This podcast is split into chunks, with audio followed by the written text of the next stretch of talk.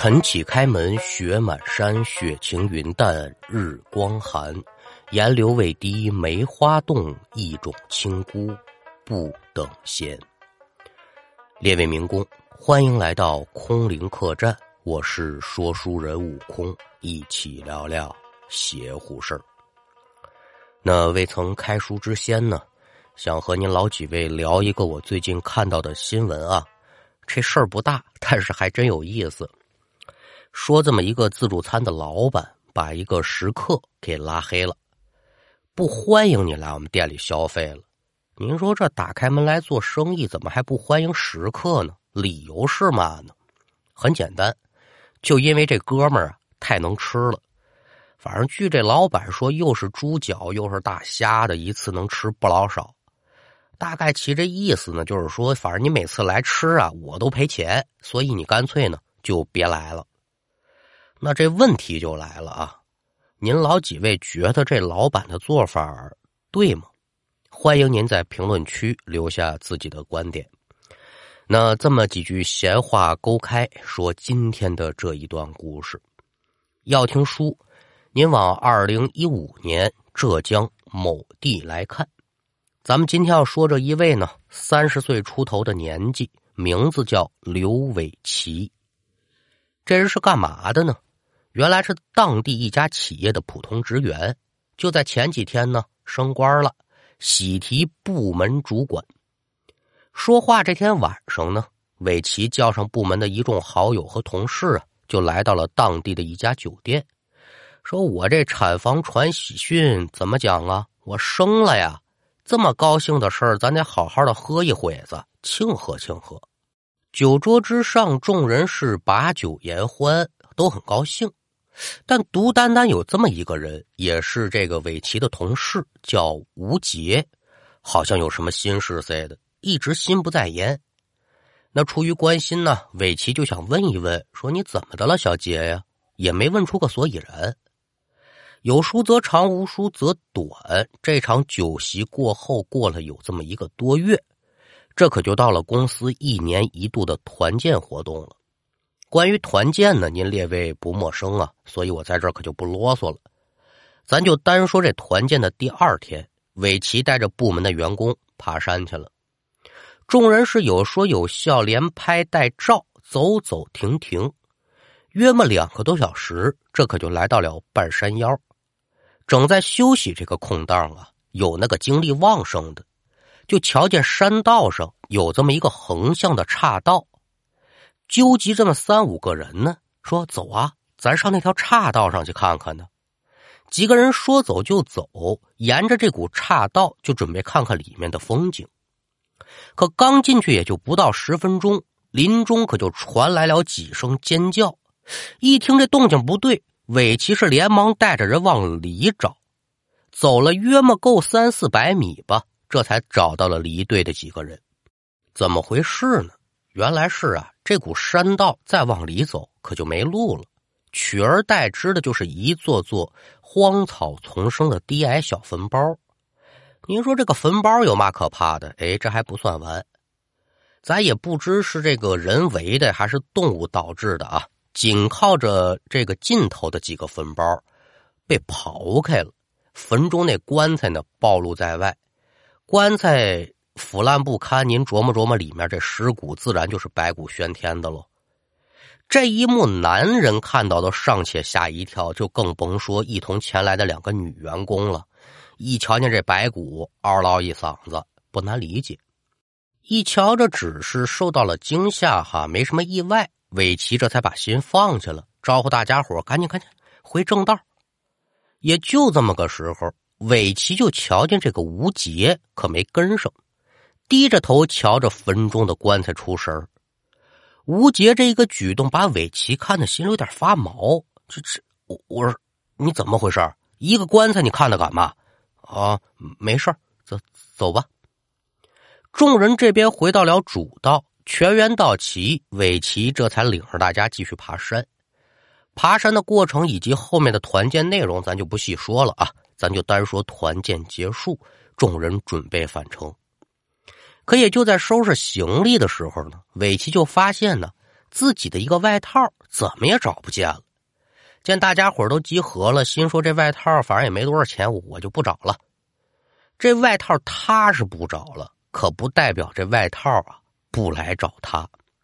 就从团建结束回来的这天晚上吧，巧了，赶上这韦奇值夜班，他正在休息室睡觉，这会儿啊，耳听得房中有悉悉嗦嗦的脚步声，什么动静？迷迷糊糊借着台灯的光亮，拿眼一瞧呢，就见有打休息室门口正走过来这么一位。再仔细一瞧，可了不得了，这人长得简直是出了奇了。什么样呢？身高五尺上下，缺胳膊少腿儿，瞧上身是破衣啰嗦、肮脏不堪，周身上下只要是露在外头的，不是白骨，那就是烂肉。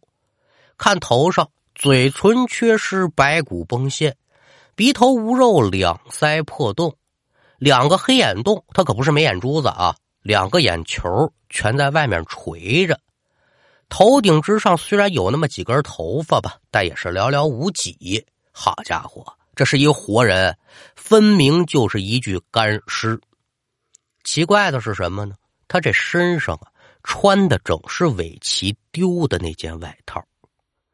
看到这一幕，韦奇整个人就吓傻了，在床上嘚嘚嘚嘚嘚嘚抖楞起来了。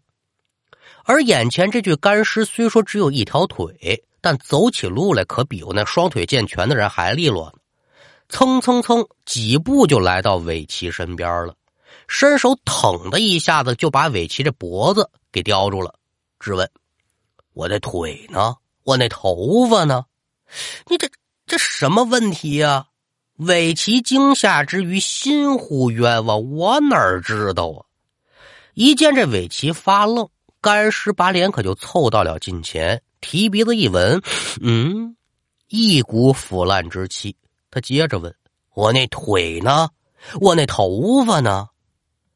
随着干尸的话越发的凶狠，尾奇就感觉自己这脖子上的手啊是越掐越紧，眼瞅喘不过来气儿了，所以本能的他就得扎正啊，伸胳膊蹬腿的。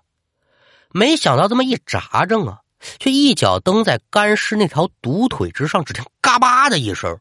这条腿呀，应声而断，而眼前这干尸也随即可就矮了一截，扑通的一下坐地上。虽然如此，但干尸掐着尾鳍脖子，这手可没松开，顺势一下，直接把人就给拽下床了。也就在身子撞击到对面的一刻，尾鳍扑棱的一下子又打床上坐起来了。哎呦，我的妈呀！原来是噩梦一场。话虽如此，但尾奇感觉自己这脖子是真真有点疼。这边赶紧下床，打开灯来，到墙上挂着镜子，准备照一照。这一照，您猜怎么着？脖子上还真有这么一个紫青色的手印还没等反应过来呢，韦奇就从镜子里惊恐的看到，刚才梦里出现那干尸正站自己身后呢。两个人是四目相对吧，吓得韦奇直接可就靠墙上了。这这真有啊！睁一目秒一目，他就偷摸的朝后看，却见身后那干尸又消失不见了。正在韦奇惊慌之时，就听到外面“梆梆梆”有人砸门，说：“主管呐，工序上出问题了，麻烦您过来看看。”员工的到来算是给韦奇吃了一颗定心丸，强扎正着站起身，来到门后，把这门吱呀一声就给打开了。站在门外的员工一瞧尾奇这副模样，就问说：“您您这怎么事儿啊？”尾奇呢也没隐瞒，汤汤汤把这事可就说了：“说我呀见鬼了，工序上的事咱等等再说吧。你你陪我待会儿。”之后这员工进屋陪着尾奇缓了好的一会儿。这才赶往外面去处理工序的问题。书要简言，尾奇遇鬼这个事儿啊，很快可就在部门之内嚷嚷动了，所有人都跟着一块害怕呀。就在苦恼之时，吴杰找上门了，说：“我呀，找了个办法，应该能帮你驱鬼镇邪。”韦奇一听，自然是喜出望外，说：“兄弟，你快说说吧，到底是什么法子？”这吴杰呢，咱也不知是诚心卖关子呀，还是怎么着，反正吧，一脸的神秘。什么法子，我现在可不能告诉你。今天晚上来我们家，到时候你就知道了。行啊，晚上我一定去。那叔不要麻烦，一晃到了晚上九点多钟，韦奇如约可就来到了吴杰家。进门之后呢，就见吴杰把家里这灯啊调的特别暗，有心问问说：“你这干嘛呀？”吴杰也不说，只让这韦奇在沙发上坐好，他扭身就回卧室了。不多时，他拿出一个黑色的布袋子，由打里拿出一根白白的东西。瞧，这东西约莫二十公分左右，两头是半圆形的，其中呢有这么一端，不知是插着呀，还是绑着这么一个丝线类的东西吧，而且还打着很多结儿，像个小尾巴似的。这个小尾巴有多长呢？三十公分左右。因为屋中的光线比较暗，说这白色的东西和这小尾巴到底是什么呀？这这尾奇不知道。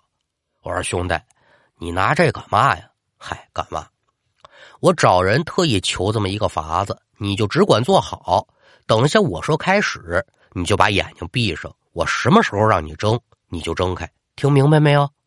韦奇傻小子，真听话啊！行啊，你怎么说我就怎么办。